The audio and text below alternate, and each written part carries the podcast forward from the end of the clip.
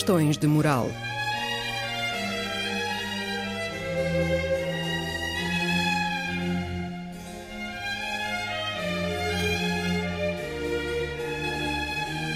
Escrito e apresentado por Joel Costa.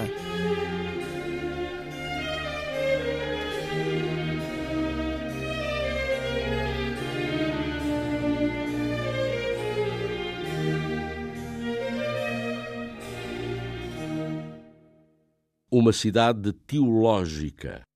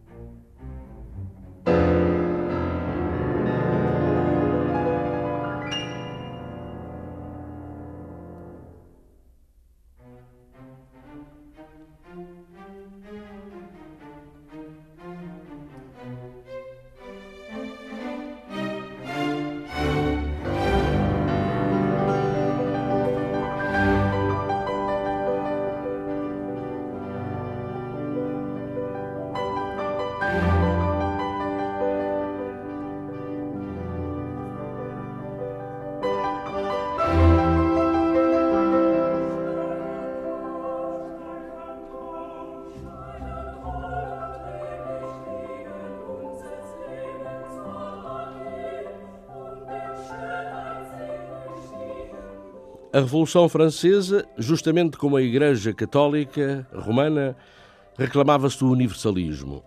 Quer dizer, suponho eu, não era um movimento cujos efeitos fossem válidos para um só país, como acontecera com as revoluções que a tinham precedido. Trabalhava em propostos, propósitos expansionistas. E nisso, achava ela, a Revolução Francesa, a sua originalidade. Os revolucionários consideravam-se émulos dos heróis da Roma antiga. Sonhavam conquistar o mundo e impor universalmente o direito, os direitos do homem, especificamente.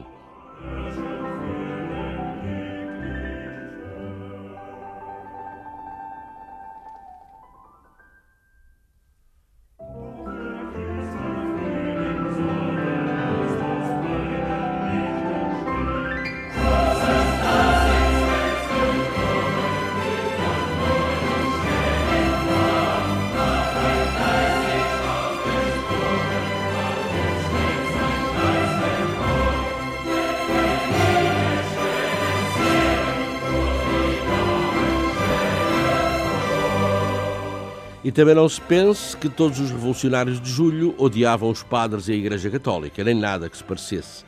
Outra coisa diferente para eles era a chamada Romanidade, a que também se podia dar o nome de monarquia pontifícia.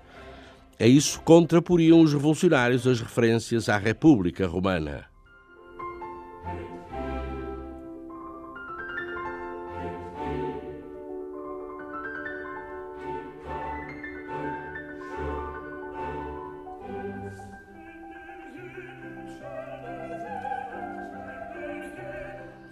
E nenhuma região ou Estado europeus foi poupado às investidas francesas decorrentes da grande revolução que baralhou o curso da história.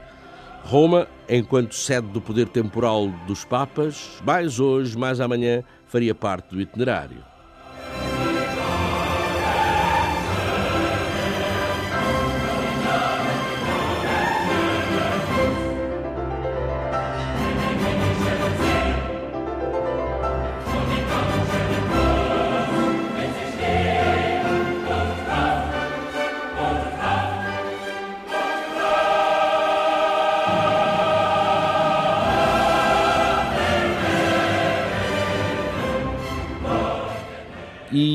Paris é um homem da igreja, o ladino senhor Charles Maurice Talleyrand Périgord, bispo d'Autun, quem propõe à Assembleia Constituinte a nacionalização dos bens do clero francês para ajudar a correr ao déficit monstro das finanças públicas, ajuntando como compensação o princípio de um salário a pagar aos padres pelo Estado.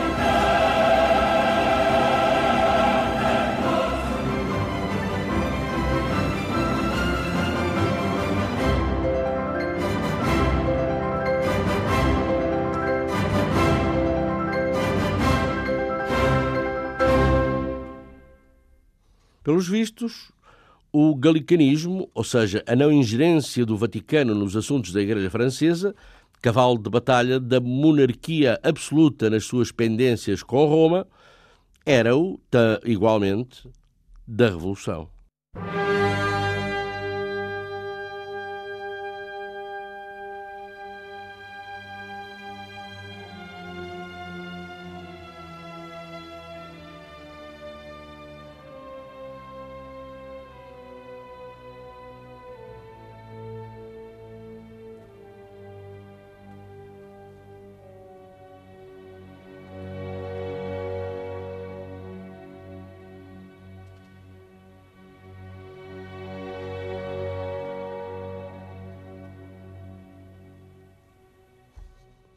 Padres e bispos funcionários públicos.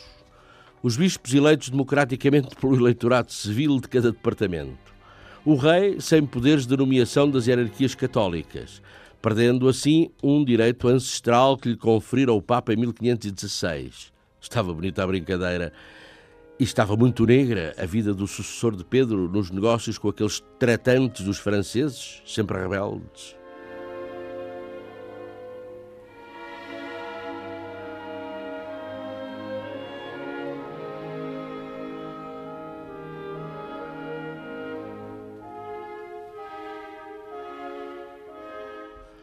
Mas o que se passava em França, nas altercações revolucionárias, não era uma total novidade para o poder de Roma. Muitas das medidas de política religiosa tomadas pelos revolucionários, já o absolutista José II as havia tomado nos seus reinos austríacos. A racionalização da fé era uma ideia iluminista. A questão religiosa era mais uma, entre muitas outras e diversificadas razões e questões de Estado. A religião seria mais um serviço público a prestar pelo Estado.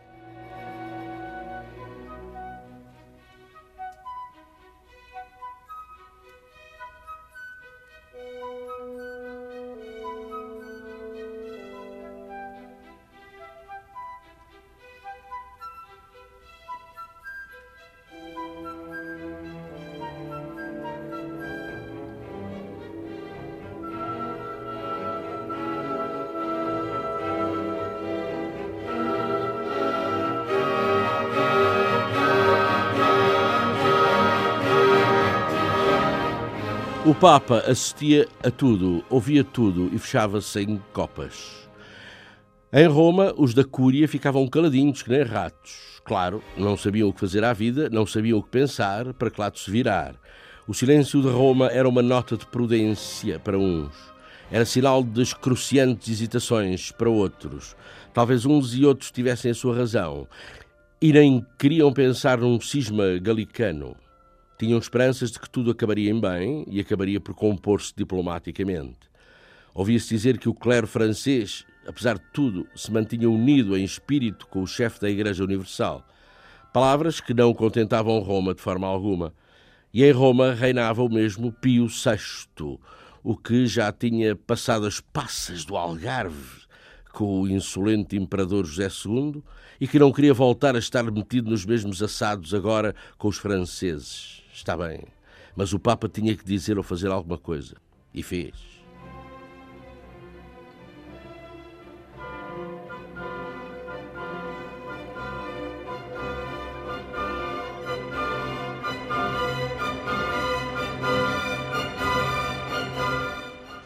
Pio VI rapa da pena e escreve uma carta ao rei Luís XVI, certamente ainda mais enrascado do que ele no meio do turvelinho revolucionário foi um breve de 10 de maio de 1791, que por acaso chega a Paris com um dia de atraso. No dia anterior, Luís XVI, que já devia estar por tudo, ratificara regiamente aqueles princípios de revolução religiosa.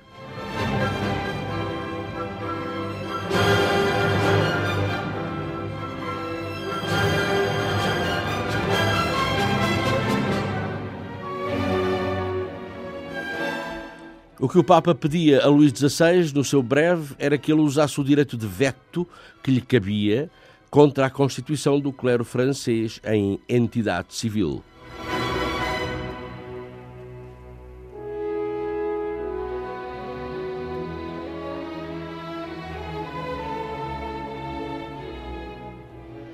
Mas, dizia mais a Carta Apostólica, condenava sem peias a Revolução, tanto nos atos como nos pressupostos ideológicos.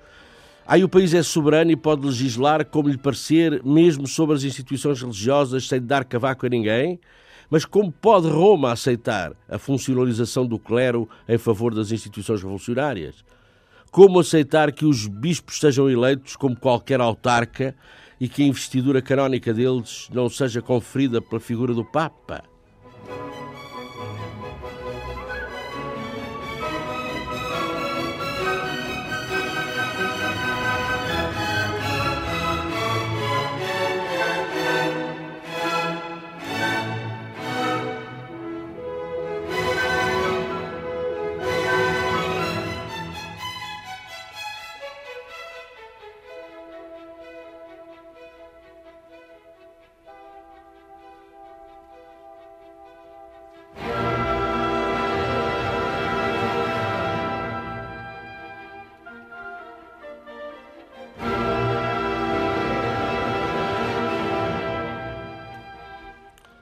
E outra coisa de veras melindrosa.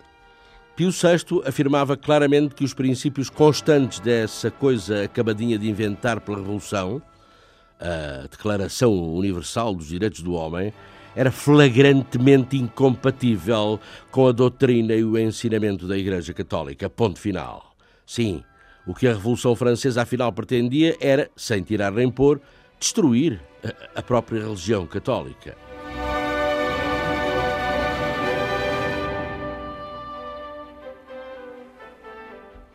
A efígie de Paulo VI é queimada no Palais Royal.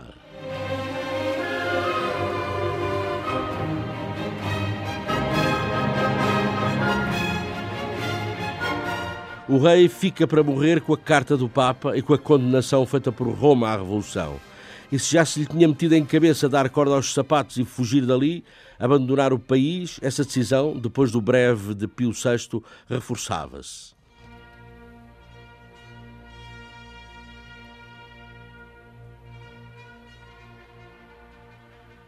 E Luís XVI, um mês passado sobre a recepção da, da carta papal, precipita-se e resolve procurar vida noutra freguesia. Abandona a França.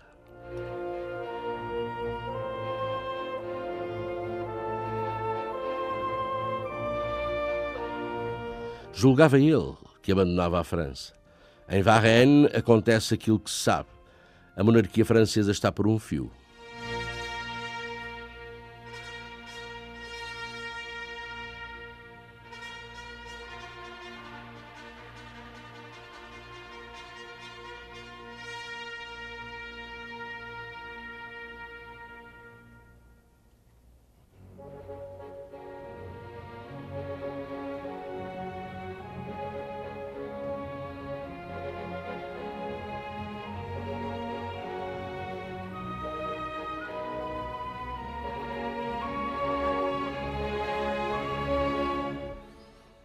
Setembro de 1792, os primeiros padres são massacrados em Paris.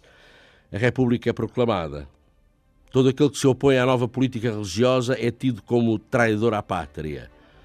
Há padres a fugir a sete pés e a refugiar-se em Roma. Padres e nobres. Chega o ano de 1793 e é a vez do próprio rei passar pela guilhotina. Pio VI otorga-lhe o estatuto de mártir do cristianismo. É o terror.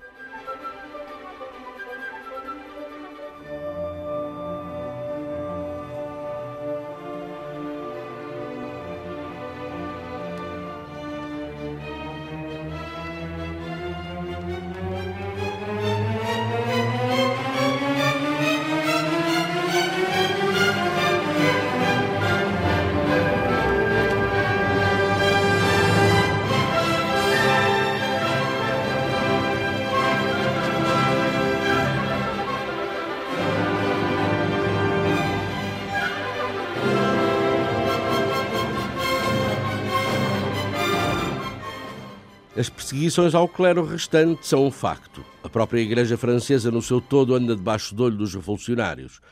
Os radicais exigem à Revolução uma política clara de descristianização. Mas o terror passa e o Diretório instaura uma separação entre Igreja e Estado. vai estalar a guerra na Europa. Roma declara-se adversária irreconciliável da França revolucionária.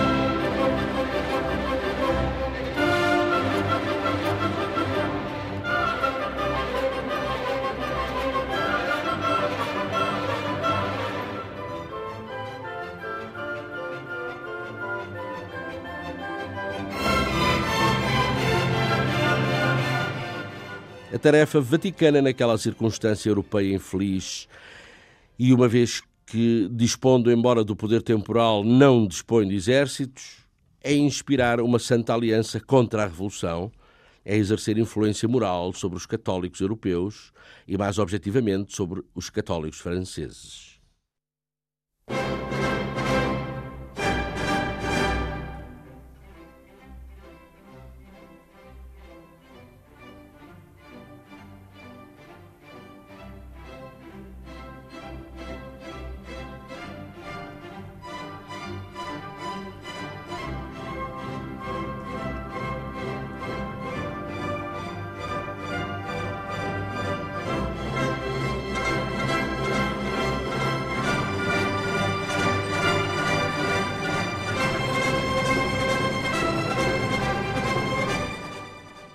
Os pretendidos herdeiros dos heróis romanos da antiguidade estão a aproximar-se de Roma.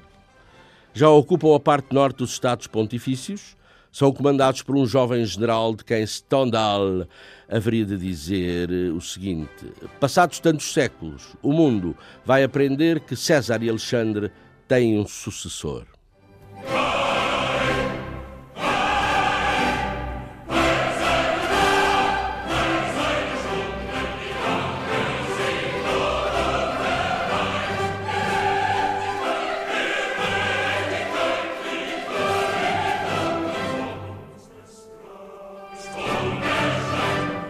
As tropas francesas estão às portas de Roma, mas o jovem general detém-se, quer negociar com o poder temporal romano. Estamos em fevereiro de 1797.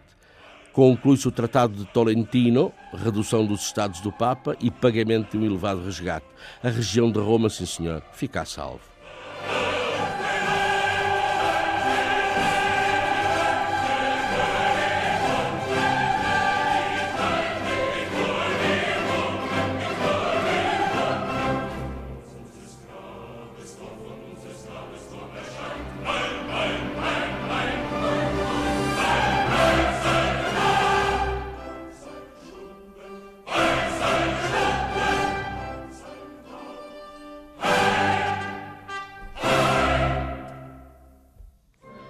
Mas em dezembro desse mesmo ano, um danado de um motim em Roma vitima um general francês. Esperam-se as retaliações. E elas aparecem. Roma é ocupada. Em fevereiro do ano seguinte, proclama-se simbolicamente no Fórum a República Romana. O poder temporal do Papa foi chão que deu uvas. E é abolido. É abolido. Apela-se aos romanos que se reencontrem com o seu passado glorioso e recusem o obscurantismo cristão. A Roma Pontifícia já durou séculos demais.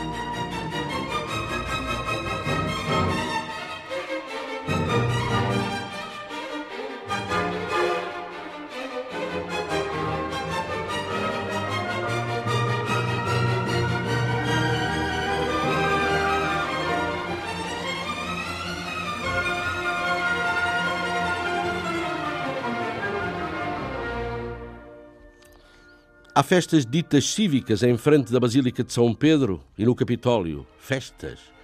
É preciso sacralizar a cidade chamada Santa. Onde quer que haja uma cruz, ela é piada e no lugar dela é plantada uma árvore. As igrejas são assaltadas e pilhadas, as obras de arte transportáveis são recambiadas para Paris. O Papa e os cardeais são presos.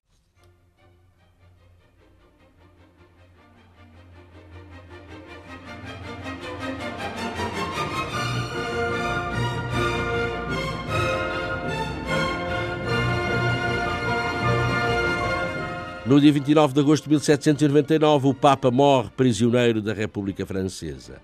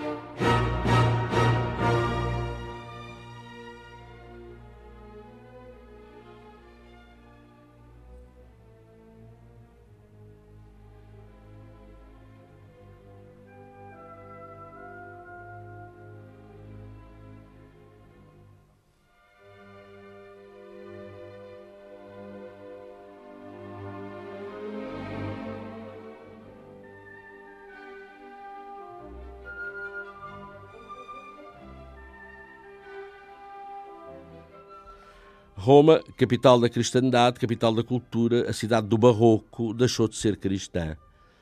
O papado foi neutralizado porque, ao que diziam os revolucionários, o último papa morrera. Os estados pontifícios desaparecem do mapa.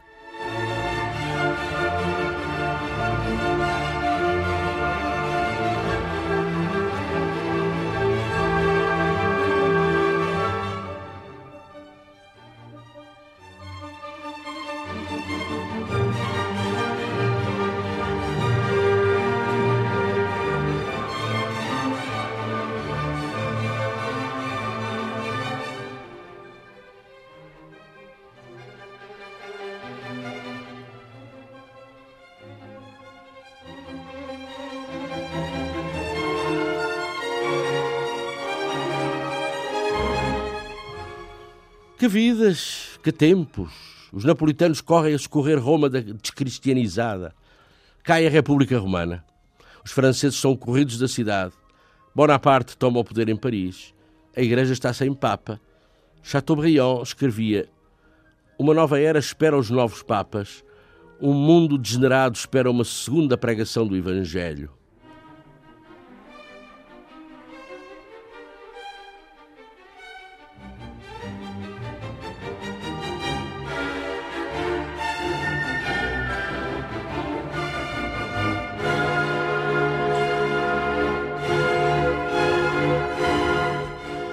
Convento de San Giorgio, em Veneza. Sob a proteção do imperador austríaco Francisco II, reúne-se o conclave. Dezembro de 1799. Mas só a 14 de maio de 1800 os cardeais se resolvem eleger o novo Papa, um Papa da continuidade, o cardeal Chiaramonti, que, exatamente por desejar a continuidade, tomou o nome do anterior, Pio, e agora é o sétimo. E Pio VII e os seus diplomatas, conscientes de que para salvar o essencial terão de fazer concessões políticas, abrem negociações com Paris.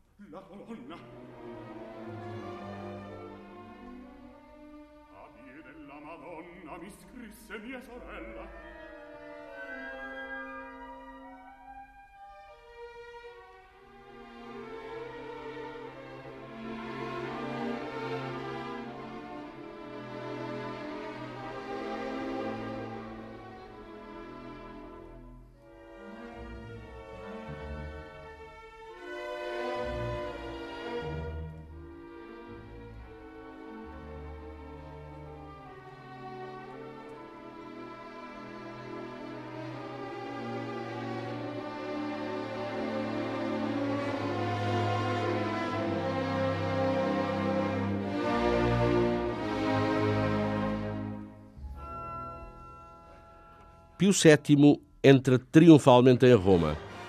Os Estados Pontifícios são restaurados. A 14 de junho, Napoleão vence os austríacos em Marengo.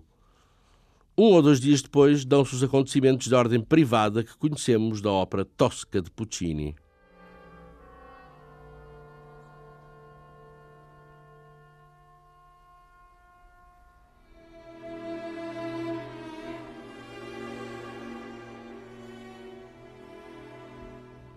Não quer dizer que os acontecimentos da Tosca sejam reais, embora referenciados histórica e temporalmente no texto da ópera. Para mim, um indefetível da Tosca, os acontecimentos são reais. Se não aconteceram mesmo, não é culpa minha, pior para eles. Eles podiam e deviam ter acontecido.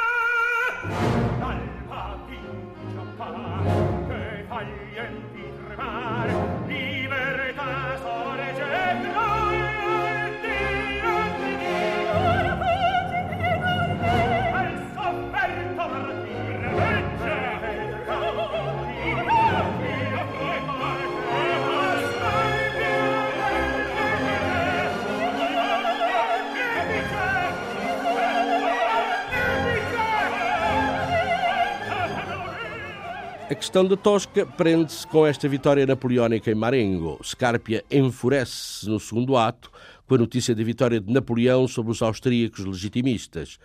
Uma vitória que podia ser uma nova ameaça aos poderes temporais do Papa, entretanto recuperados.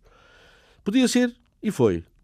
E se Pio VII queria evitar outra passeata dos invencíveis exércitos napoleónicos até às margens do Tibre, era bom que se entendesse com os franceses.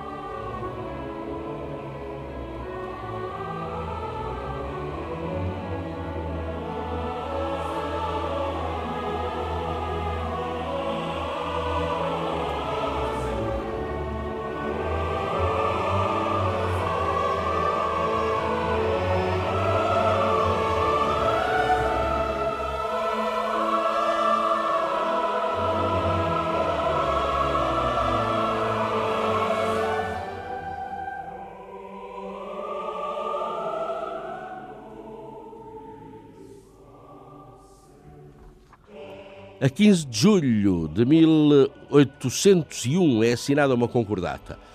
Roma reconhece o governo republicano desde que a liberdade de culto em França seja restabelecida e que o catolicismo seja declarado abertamente religião da maioria dos franceses. O que até era verdade. Os bens nacionalizados. Bem, pronto, enfim. Ah, olha, não se fala mais nisso. Mas, mas calma.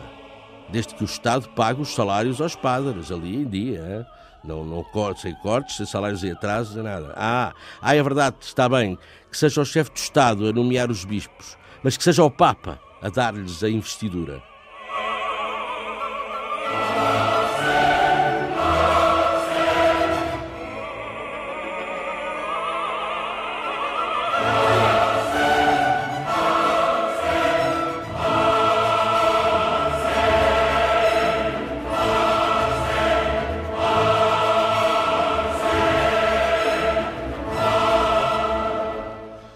Mas em 1802 Napoleão impõe à Igreja um regulamento e proíbe os bispos franceses de ter conversações diretas com Roma. E isto sem que o Papa tenha sido consultado. Napoleão queria festa, claro.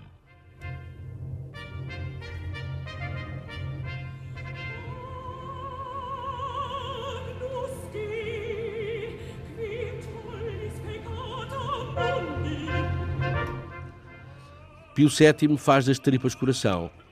Fecha os olhos às insolências napoleónicas num espírito de resignação evangélica. E faz mais, aceita ir a Notre-Dame coroar o tunante do Napoleão como imperador dos franceses.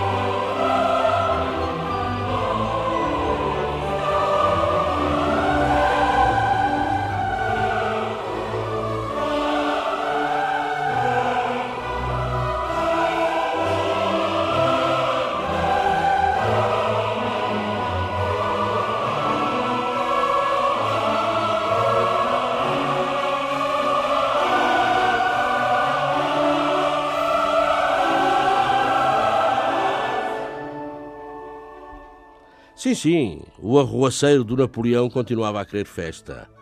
Embirrava com os papas.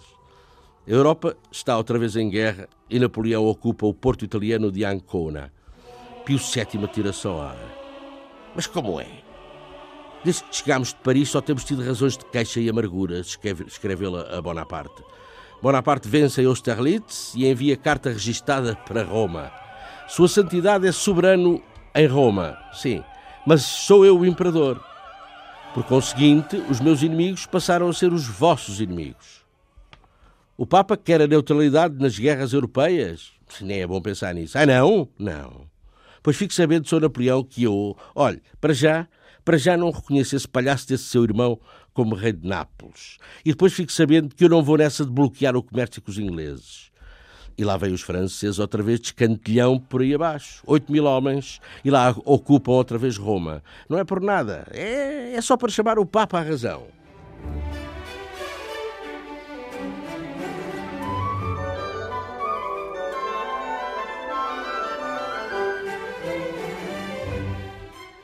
Roma é anexada ao Império Napoleónico, do qual, vá lá, terá o estatuto de segunda capital. Os Estados Pontifícios são outra vez suprimidos. E o Papa? E o Papa? Sim, o Papa.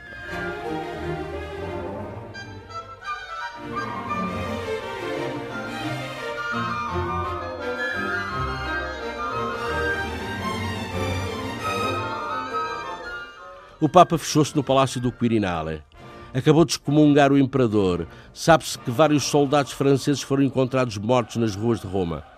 Estamos em julho de 1809. Sabendo da morte dos camaradas, a soldadesca francesa sobe a colina do Quirinal de má catadura. Batem à porta do palácio. Quem é? São mendigos que pedem uma esmolinha, por amor de Deus. Ninguém abre. Os soldados tomam um balanço e lá vai disto. Metem dentro as portas do Quirinal. E quem é que está à espera deles ali no átrio?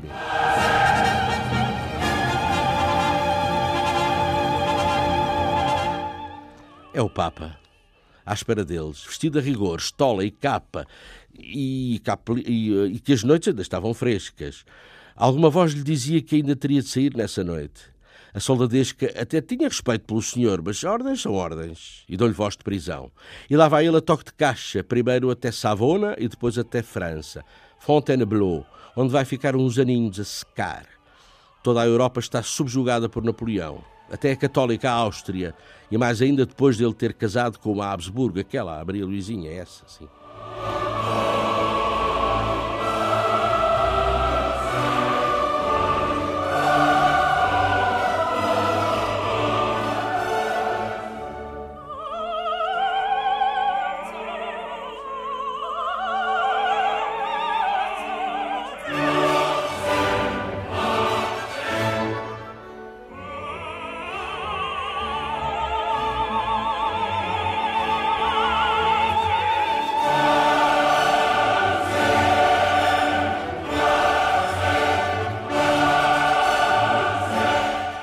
Cardeais e arquivos são transferidos para Fontainebleau. Paris é a capital da Europa. Mas Pio VII está bem longe de se agradar com aquela submissão a um poder laico. Mas também não quer dar de mão ao seu poder temporal. E recalcitra quanto a uma porção de coisas. Investir cardeais nomeados pelo Império, por exemplo, e vinga-se com as comunhões àqueles com quem não vai com a cara. Onde é que está o Imperador? Preciso de falar urgentemente com ele. Oh, ele está lá para a Rússia. Tem demora-se. Vamos lá ver, vamos lá ver como se sentia muito só, e lá está frio, levou 600 mil homens com ele.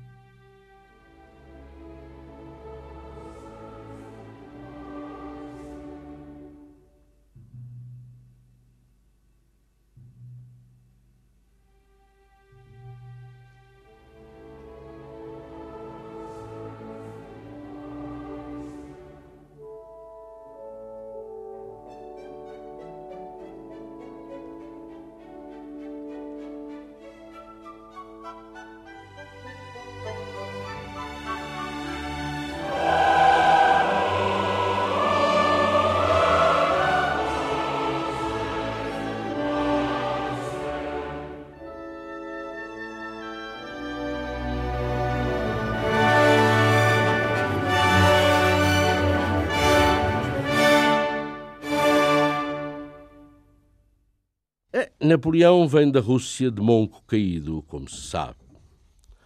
Pio, Pio VII é libertado. Isto em janeiro de 1814. Reentra em Roma e, como era de esperar, triunfalmente. No dia 24 de maio, Napoleão, por seu turno, já conhecera melhores dias. Não, no dia 24 de maio não é que ele conhecera melhores dias. No, no dia 24 de maio foi quando o Papa Pio VII reentrou em Roma. Napoleão, claro, sim, já, já conhecera melhores dias. A força espiritual saía mais uma vez vencedora do poder bruto dos canhões. Outro galo teria cantado se Napoleão tivesse vencido na Rússia. É, então é que seria o bom e o bonito. Sim, já se sabe. E se a avó de Napoleão tivesse rodas, também era uma caminhonete, já se sabe. Pois, se, se. Deus me livre deste. Deus me livre deste e que não apareça por aí outro Napoleão, diz o Papa aos botões da sua sutaina. O melhor para isso é conservar o, o meu poderzinho espiritual, o meu poderzinho temporal, sobretudo. Não vá o diabo de Silas.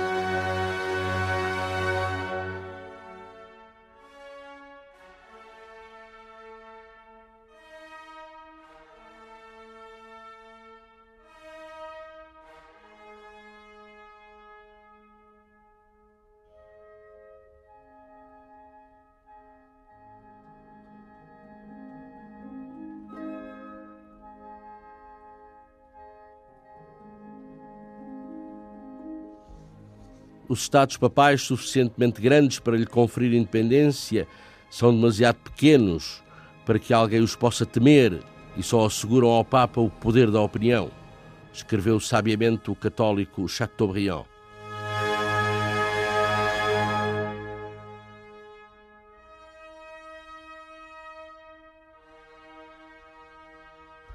A cidade soberana do mundo pagão tornou-se a capital independente do mundo cristão uma das glórias da história do homem, escreveu o estadista protestante François Guizot.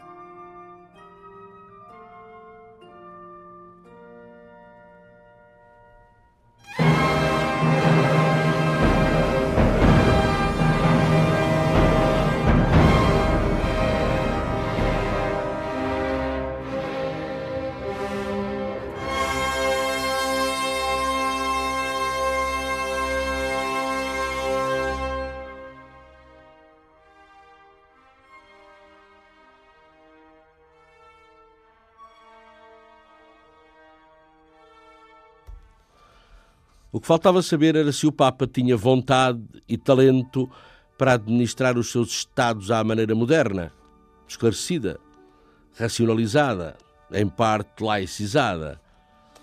Parece que sim.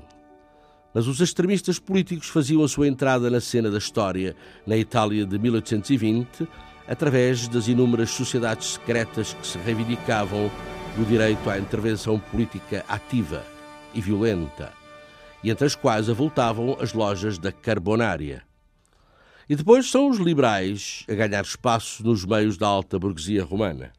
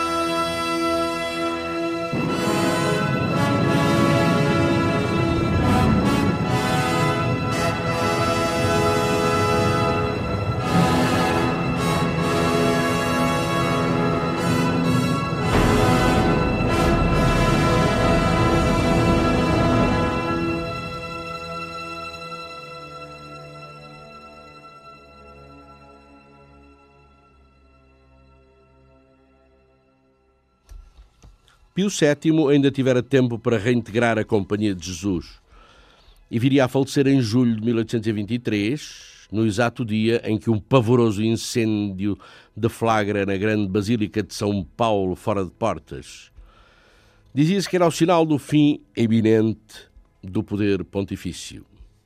Hum, era-o para Stendhal, nesse dia, por acaso, a passear em Roma e a olhar para as chamas alterosas da Basílica escreveria ele que, depois de um século ou dois de esforços inúteis, certamente se irá renunciar ao projeto de reconstruir esta igreja, aliás, completamente inútil.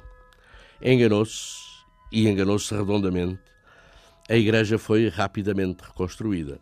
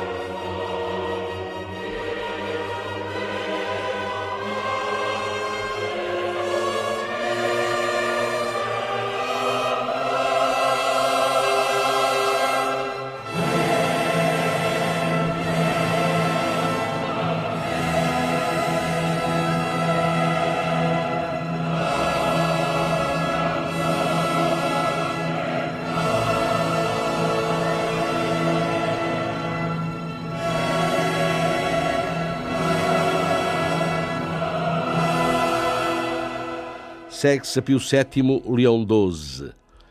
Novo esforço publicitário precisava-se. Leão XII quer que Roma e o seu povo sejam um modelo para os peregrinos que pretende tornar a atrair à, à cidade. Reforça para isso os poderes da polícia, o que o torna impopular. E outra coisa, empurra rudemente os judeus mais para dentro, mais para o gueto de Roma. A querer dizer aos forasteiros que não fizessem confusão, a querer significar para os que viessem de fora que Roma continuava a ser, passados todos os, aqueles, todos os episódios dramáticos da sua história, Roma continuava a ser a grande capital do cristianismo.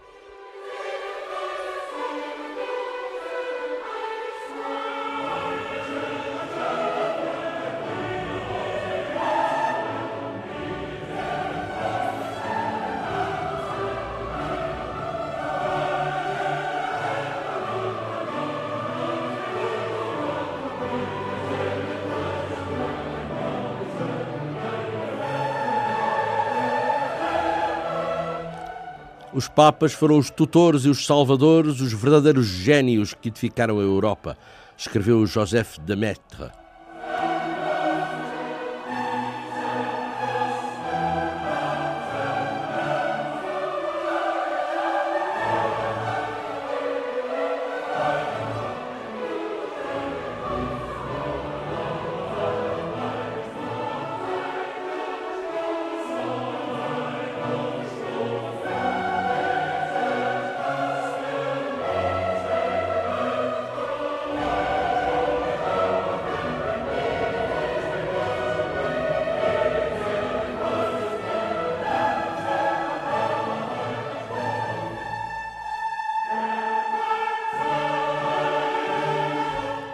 E renova-se na cidade eterna a intensa vida cultural.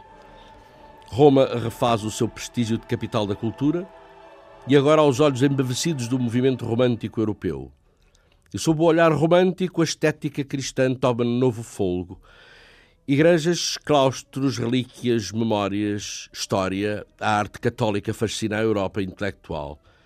A Roma, alguns chamam-lhe a cidade teológica.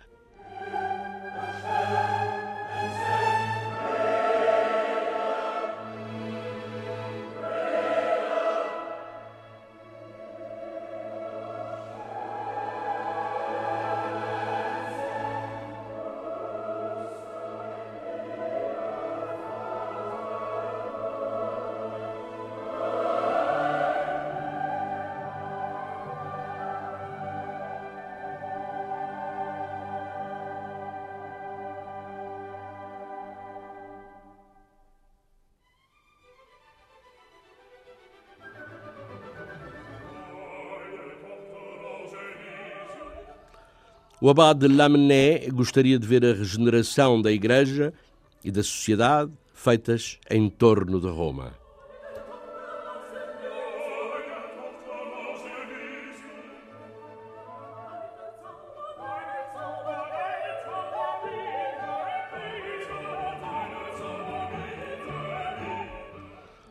E disse mais o abade: não existe outro governo com tão antigas tradições, nem com tão longa experiência das vicissitudes da política. Do alto do Vaticano, os papas viram todas as coisas começar e acabar.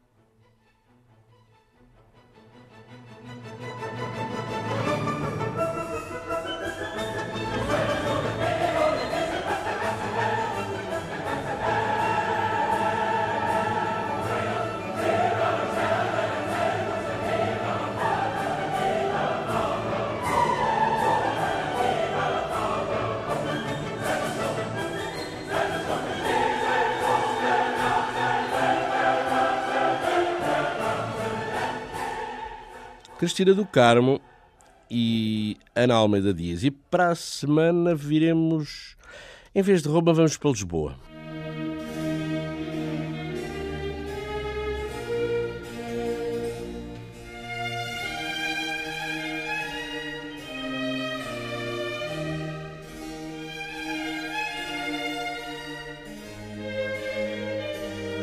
Questões de moral.